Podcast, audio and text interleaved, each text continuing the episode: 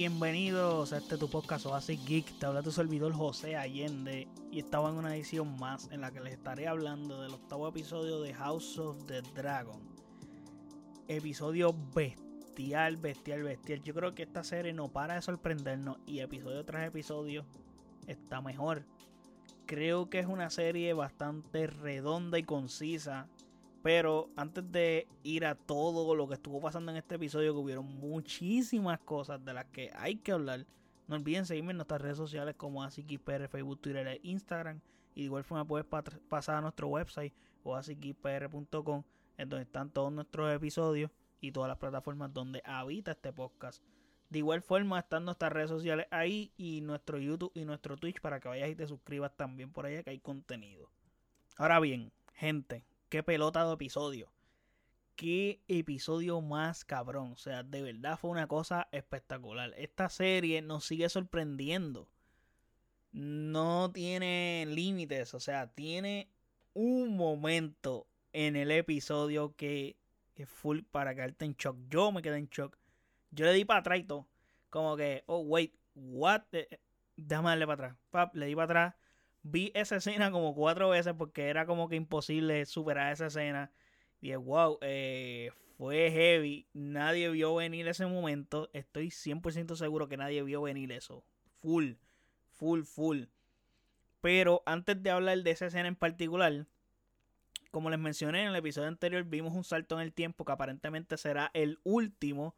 Si acaso alguien cambia, o sea, si algún actor cambia de. O sea, si cambian de algún, algún personaje, cambia de actor, se podría decir que es más bien los bebés. Pero yo creo que ya los que están grandes son los que se van a quedar. El tiempo creo que cambia. El, el avance de tiempo es como de 6 años. Donde ahora todos los nenes crecieron, básicamente. Incluyendo que hay más niños que nacieron. Como los dos de Ranira, eh, Allison tiene uno adicional también, si no me equivoco, exacto. Eh, no sé si es de Allison o creo que es el de Egon con la hermana que están casados, by the way. Pero no los enseñan nunca. Pero eh, Ranir y Damon, que aunque te puedo decir que evitaron que la gente creyera que ellos mataron a Leonor eh, a, a Valarion Rhaenys, la madre de, de Leonor, eh, cree que todavía, o sea, cree que Ranira tuvo algo que ver con esa muerte. Pero eso más adelante voy a hablar sobre una conversación que ellas dos tuvieron que fue bien importante para lo que pasa en un momento épico del episodio. Un momento dramático full. Eh, pero la premisa de este episodio, porque es como que el tema de cada episodio, cada episodio tiene un tema y todo va centrado a ese tema que se presenta en ese episodio debido a los saltos de tiempo. En este episodio lo que ocurre o la premisa es que Corley Velaryon aparentemente está a punto de morir. Eh, parece que lo degollaron y le dio una fiebre que está básicamente muy grave está casi a punto de que se lo lleve la calaca. ¿Y qué pasa? El tipo no muere bien y ya todo el mundo, o ya rápido hay peleas, por quien reclama el trono de él, o sea, quien reclama Driftmark, quien se hace el Lord de los siete mares, o sea, de los Seven Seas. So, ¿qué pasa? Aquí es que viene lo bueno y todo es relacionado también a episodios anteriores. porque este man, o sea, Corlys, que lo había expresado ya, lo dice sí, en el episodio anterior.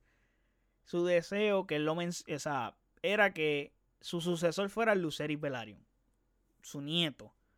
No biológico, eh, que ya no de sangre, pero sí por apellido. Como todos sabemos, los Luceri y, y Yaceri eh, son hijos de Harwin Strong. Pero es otro tema. Aquí comienza el conflicto por eso mismo. Porque Baemont, que es el hermano de Corlys, el hermano menor, está reclamando ese trono de Driftmark pero Lord Corlys tenía su deseo y ya tenía a, su sucesor. Él lo menciona en el episodio anterior. Ahí está el conflicto. Vaemond, ese, o sea, ok. vamos a ponerlo todo en contexto aquí. Saben que el lío de los hijos de Ranira, que no son velarios de sangre, eso lo sabe todo el mundo. Todo el mundo lo sabe. Pero legalmente son velarios, tienen el apellido. No son de sangre, pero tienen el apellido. o sea, ante el mundo, ellos son Velaryon full. Todo el mundo sabe que no lo son. Anyway. Bainmon de que quiere a cojones ese trono. Debido a que un bastardo o los bastardos no pueden tener ese trono. O sea, no pueden dejar que el apellido de los Velaryon se vaya porque sí. Él como que está como que esto, esto es de nosotros, whatever, bum, bum, bum, bam. Como saben, los Velaryon son los amos del mar, los Targaryen son los amos de los cielos con sus dragones y toda la cuestión. Pues toque la King's Landing, como siempre en cada episodio, eh, que todos están en diferentes lugares y tienen que regresar a King's Landing para resolver el nuevo problema, el nuevo issue de cada episodio. Como en este caso está pasando con este episodio, que el, el issue de Driftmark. Eh, ¿quién, ¿Quién coge ese trono? Ranira llega a King's Landing y nadie la recibe. Que esto es una gran falta de respeto. El que sí la llega a recibir, eh, aunque sea tarde, es Lord Caswell. Que para el que no sepa quién es Lord Caswell, maybe si recuerdas cuando Ranira dio a luz en el episodio anterior, no, en el anterior, en el primer episodio donde está esta nueva actriz como Ranira, si no me equivoco, en el sexto episodio eh, en el que ella está caminando y, este dude le dice como que, mira, estás bien, eh, si yo podía hacer algo por ti, lo que sea. Es el Lord Caswell, ¿verdad? Y como se ve, pues este dude eh, está en ese, está como que apoyándola, está en el lado de Rhaenyra.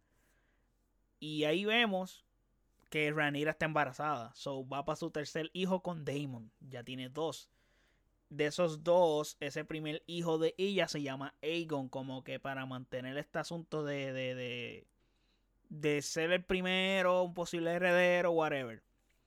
El otro y el segundo es Viserys, o sea, se le puso el nombre como su papá, whatever, todo cool. Bien nice, un buen gesto y qué sé yo. Pues se está poniendo, eh, se está aquí poniendo en concesión el asunto de quién va a ser el heredero del trono de Corlys whatever. Aquí es que vemos que Rey está hecho mierda porque Ranira y Damon lo van a abrir a, su cama. El dude le falta hasta un ojo, o sea, está sin o sea, no tiene noción del tiempo. Está full de que se muere al otro día. Jodido. ¿Qué pasa? Hasta la maqueta la vemos que está llena de telaraña, que el tipo ya no la toca sea, que eso era un detalle bien importante para él, el, asunto de la, de, la, maqueta, que estaba todo el tiempo bregando con ella, eternamente. Damon hasta le presenta, o sea, rápidamente él le presenta al rey el asunto, que está pasando esto. Viserys le dice como que, ah, pero dile a Otto y a Alicent que ellos son los que se encargan de eso. Y Damon como que no. O sea, tú eres el rey, dude, hay que mandar, tú tienes que mandar, tú tienes que poner, o sea, tener tu presencia y, y poner tu mandato ahí. ¿Y qué pasa? Pues lo que le están dando al rey para que no sienta dolor, a la misma vez lo, lo tiene, le alivia el dolor, que es algo de amapola, eh, pero la noción del tiempo, está en un viaje, está vivo, pero no está vivo. So, sí. Eh, paralelamente vemos que Alicent anda lidiando con estupideces de su hijo Aegon, como pasa en episodios anteriores Curiosamente, pues ¿qué pasa? Este, en este caso, Egon violó a una sirvienta de allí de, reino. Vemos que Alicent, como la más malvada en ese mood, eh, ella va donde la sirvienta le da dinero, le dice como que yo sé que es verdad lo que te estás diciendo, yo te entiendo, te creo, le da dinero para que no hable y le da el tecito por si acaso, por si las mosquis. So, Alicent luego de eso va a regañar a Egon. Y se ve que tiene como compasión por su hija, que es la esposa de Egon. Que aparentemente, como le dije, tienen hijos ellos dos, porque son esposos. Y Alicent se encuentra con Ranira luego de eso. De no haberse visto desde lo sucedido en el episodio anterior, que ya sabemos que hubo un lío bestial en el episodio anterior. Aquí vemos que Aemon, que se ha convertido en un guerrero de verdad, eh, básicamente es una versión joven de Damon, porque físicamente se parecen y todo, único que tiene un parcho en la cara y pero las miradas, la risa, el piquete que tiene, como que tiene ese flow de Damon. Luego Ranira va y habla con Rhaenys, que es la la tía. Sí, porque ella es la la prima de Viserys. Entonces, aquí es que está el asunto. Eh, en ese enfrentamiento es que vemos que Rhaenys le dice como que yo sé que tú mataste a mi hijo, whatever, y Rhaenyra dice que no, que lo otro, bla, bla, bla. Pero entonces Rhaenyra a última hora le, le ofrece a Rhaenys sus hijos como esposo de las hijas, de la, o sea, sí, exacto, le ofrece los hijos de ella, eh, Luceris y Jayceris, eh, como esposo para las hijas de la, de la hija de la Ena. O sea, las nietas, que son las hijas de Damon, by the way. Que están bajo, una de ellas está bajo custodia de Rhaenys, mientras la otra está con Damon y Rhaenyra. Y ella le dice como que es una oferta muy generosa, pero parece desesperación, no sé si es de desesperación o es más inteligente que otra cosa. Dice que ella, Rhaenyra me, me da risa porque ella le dice como que, ¿verdad? No importa. O sea, al final del día, ¿qué importa? Y ella, bueno, sí, es verdad. ¿Y qué pasa? Pues al hacer ese ofrecimiento, pues como que los Velaryon y Corlys estaría contento con eso porque es como que él aseguraría que su familia se quede en el trono de hierro y también comanden Driftmark. So estaría de show. Full Velaryon. Sería el asunto porque los nenes son Velaryon y las nenas también. Pero al final del día las que son de sangre Velaryon realmente son las nenas. So, yeah, los Velaryon están ahí. Eh, salen bien. Tendrán herederos en los dos lados. Luego de esto, Ranira va a donde su papá. De nuevo, como que tiene esa conversación de que padre, necesito tu ayuda, no puedo con el peso, no sé por qué me diste. Yo pensaba que yo podía, pero no puedo. Necesito que me apoyes a mí y a mis hijos, o sea, a tus nietos, porque no puedo sola con esto.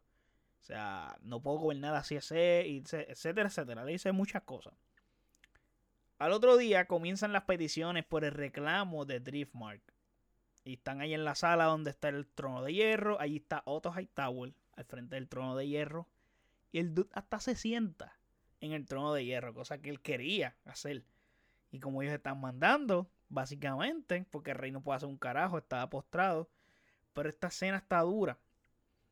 Eh, en esta secuencia, que todos están exponiendo sus puntos eh, cuando Ranira va a hablar y exponer el punto de ella, en una entrada triunfal con canción épica y todo, llega el Rey Viserys y se escucha cabrón la canción como que tum, tum, tum. Y dice, puñeta, qué cabrón quedó esto. Diciendo, hoy yo voy a sentarme en el trono. O sea, fue para allá. Obviamente la escena está bien épica porque es una escena bien dramática y es bien lenta porque él está sin poder, con lo último que le queda, con el bastoncito caminando hacia el trono. Y cuando está casi llegando al trono, subiendo las escaleras, que es casi se desploma. Llega un punto que en ese desplomamiento que tiene se le cae hasta la corona de rey. Y Damon es el que lo ayuda. Y él como que todo jodido, tiene hasta una máscara y todo en oro. Y cuando se desploma que dice como que yo puedo y ve que Damon el que lo está ayudando, como que él, ok. Y Damon lo ayuda. Damon hasta le pone la corona y todo. Un gesto espectacular como hermano. Y eso quedó brutal. Esa escena quedó en la madre. El rey se sienta y dice: ¿Qué rayo? ¿Qué carajo está pasando aquí? ¿Qué día lo estamos discutiendo aquí? Que sobre reclamo al trono de sal. O sea, es en serio. Lo que hay que hacer es escuchar a mi prima Rhaenys, que es la única, y es la esposa de Corlys, que es la única que sabe eso es lo que quería Corlys no sé si recuerdan que en el episodio anterior ella tuvo una, esa misma discusión con Corlys. Última, a última hora parece que ella se dio a los deseos de Corlys, como que pues ni modo, pues eso es lo que él quiere. Y como le hicieron el ofrecimiento, como que ya dijo, ok, pues está bien, pues que se queden ellos. Pues Raeni dice las cosas como son, dice que su esposo quería a Luceris como, como que fuera el heredero y también presenta lo de la petición de matrimonio que tienen las nietas de ella con estos otros nenes que son sus nietos también. Ahí Bainmont se encabrona Y pega a decir un chorre de cosas, que estos no pueden, que estos son unos bastardos. Y, de, y Damon como que lo provoca, como que dale, dilo. Y en la última hora dice bastardos y le dice a Ranira que es una zorra y todo. No le dice así zorra, le dice a hoe. So, eh, ustedes pueden descifrar la palabra, no lo voy a mencionar aquí. Pero le dice eso a Ranira. Ahí es que, y recuerden que Viserys lo dijo la, en la próxima vez que alguien mencionara que esos nenes son unos bastardos, se le iba a cortar la lengua. Y viene Damon, no le dio ni break. Págata, le pica la cabeza por la mitad y le dice: eh, Ahí te dejo la lengua. por si quieres picársela. O sea, la escena está cabrona. Y fue la escena que me dejó en full shock. Como que yo dije, ¿What the fuck? ¿Qué carajo pasó aquí? Esa escena estuvo bien hija de puta. Como que, diablo, qué cabrona quedó esta escena. Y que, esa inesperada. Le tuve que dar para atrás como cuatro veces y verla de nuevo porque, o sea, no lo vi venir, de verdad. O sea, yo no he leído los libros ni nada. Es como que yo todo lo que estoy conociendo de esta historia la sé aquí, en la serie como tal. No sabía nada, no tengo backstory ni nada. Aparte de Game of Thrones, que la vi pero aparte es como que contenido de serie completo. No tengo nada de libro ni nada como otras personas. So, no me he spoileado nada, no sé qué cosas van a pasar. Sé algunas cosas, pero no, no es como que estoy bien al tanto sobre eso. Es como que todo lo que está pasando lo estoy aprendiendo, learning right now. So, me parece full en shock inesperado. Vemos la cara de que enfocan, la cara de Amon luego de ese momento en ese tiro de cámara luego de la muerte de Bateman. Y vemos que este dude está como que, coño, eso quedó cabrón, me gustó, se sintió orgulloso, dice como que mi tío, coño, qué duro. Y vemos que e, este personaje es, bien parecido a Damon, o sea, físicamente, su actitud y todo. So, la mirada que hace, es, eh, todo eso tiene que, o sea, como que tiene ese parecido. Esa escena está bien cañona, en verdad. Luego de ahí vamos a una escena, o sea, una escena de la cena de toda la familia. Y recuerden, antes de todo este asunto de la discusión, que el rey llegara allí, cuando el rey se levanta por la mañana, el rey dice, no me den el jarabe ese de, de lo que sea. So, recupera la noción del tiempo, está menos perdido. Y él le dice a Otto que organice una, una cena donde esté toda la familia parecer, eso parecía. Yo lo vi venir. Yo dije, esto suena más a despido que otra cosa. Especialmente en esa escena. O sea, en esa escena. So, vamos a ver qué pasa. Pero no vi venir que él llegara al trono caminando esa escena así. No la vi venir. O sea, yo veía que en la escena se iba a poner bien tensa por lo que había pasado ahí, pero no. Eh, la cosa fue por otro lado.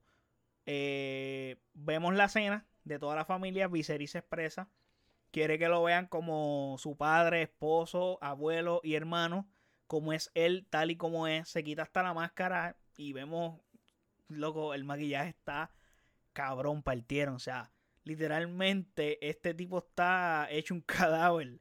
Está bien demacrado, le falta el ojo, es tu face. Actualmente él es tu face, aunque está jodido del otro lado también, pero tiene un lado más jodido que el otro. Eh, loco, la cara está sin piel, o sea, está. Eso se espantoso. Por el maquillaje partieron. Y trata de que se lleve bien la familia, trata de que hagan las paces, etcétera. Ranira, como siempre y como por lo general pasa, ya saca la frente en alto y es la primera en levantar la voz y pedir disculpas a Allison por todo, le agradece por todo lo que ha hecho por su padre, por su lealtad, whatever. Los nenes que han heredado la atención de sus madres siguen tensos y más con el último enfrentamiento del episodio anterior. Entonces Aegon anda como vacilándose a Jay sobre cosas sexuales, etcétera, ya que tiene a la prima como prometida. Jace brinda por sus tíos primos, básicamente, y, todo está tenso todavía, pero saliendo bien. Y todo este asunto, vienen y traen un puerco, o sea, traen un lechón y lo ponen al frente de Aemon. Y Luceri se está riendo. Es una escena que tú puedes pensar que se está riendo por el ojo. por el hecho de que tiene el parche y whatever, pero no, la escena es como que él se está riendo por el asunto del puerquito y por el chiste que le tenían del puerquito y qué sé yo, él se está riendo y Edmund como que pan le da la mesa bien duro y se para como que voy a brindar y por, por mis sobrinos y dice en el discurso dice algo bien curioso, como que expresando gratitudes, expresando lo, bueno que son, whatever, y en ese lo bueno que son, ustedes son fuertes. O sea, le dijo, you are strong, como que básicamente un juego de palabras para ellos que son como que, dude, yo sé que ustedes son los bastardos, ustedes son los hijos de Harwin Strong, so ustedes son strong, y como que ellos no lo cacharon bien, y él dice, no, pero no estoy diciendo algo mentira, estoy diciendo la verdad, ellos son strong es otro juego de palabras. Ustedes son fuertes, o sea, pero son, no estoy diciendo literalmente que son fuertes, estoy diciendo que ustedes son strong por su padre que es, strong. Y ese juego, el picosa y se puso la cosa tensa de nuevo. Pegué revolú, bla, bla, bla, y nada. Se queda en nada ahí. Luego pasa una escena donde Alicent está con el rey, la está acostando, qué sé yo, y el rey muere. Obviamente, aquí es que va a explotar el peo gigante porque el rey muere. Y el episodio se acaba triste porque dice, coño, el performance de este actor estuvo cabrón. O sea, este actor hizo un trabajo magnífico como el rey Viserys. O sea, hay que dársela. Porque, mano, definitivamente el tipo la partió.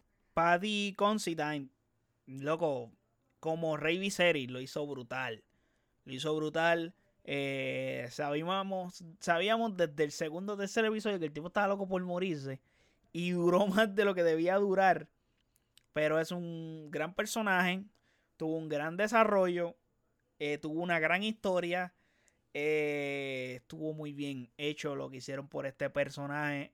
Especialmente, realmente él es el personaje que era bueno de verdad tomó decisiones horribles, tomaba decisiones malas, pero mantuvo el reino con paz.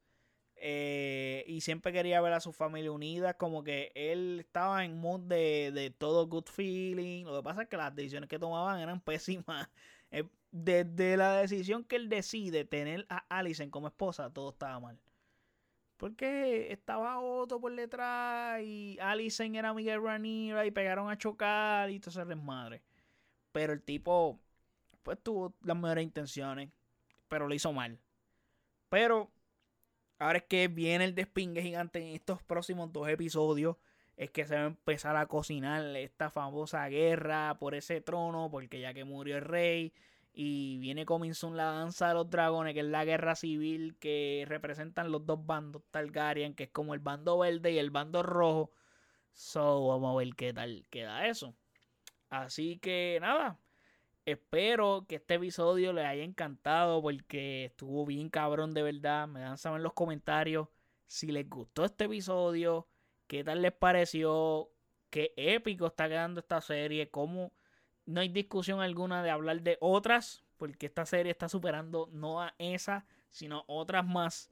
Son, no hay break ahí, no hay, no hay que ni entrar en tela de juicio eso. Así que, nada, no olviden seguirme en nuestras redes sociales como AsiKipR, Facebook, Twitter e Instagram. Y de igual forma puedes pasar a nuestro website o asiKipR.com donde están todos nuestros episodios, todas las plataformas donde habita este podcast. Y de igual forma están nuestras redes sociales, incluyendo nuestro YouTube y nuestro Twitch, para que vayas y te suscribas por allá, que hay contenido también. Así que muchas gracias por el apoyo. Chequeamos. Bye.